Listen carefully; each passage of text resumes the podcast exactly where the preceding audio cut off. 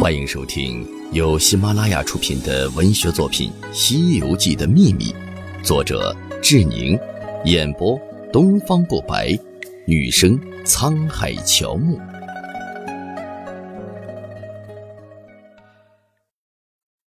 第五十五章《西游记的终极秘密》取经。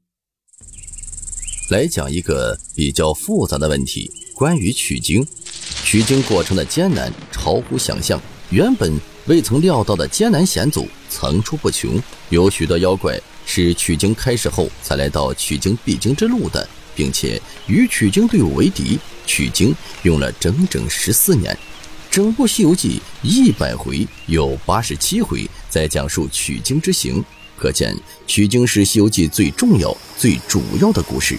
首先，我们来看看取经的发起过程，之后的章节在讲述取经过程中的主角的秘密以及取经的目的的秘密。试听结束，欢迎至官方版订阅收听。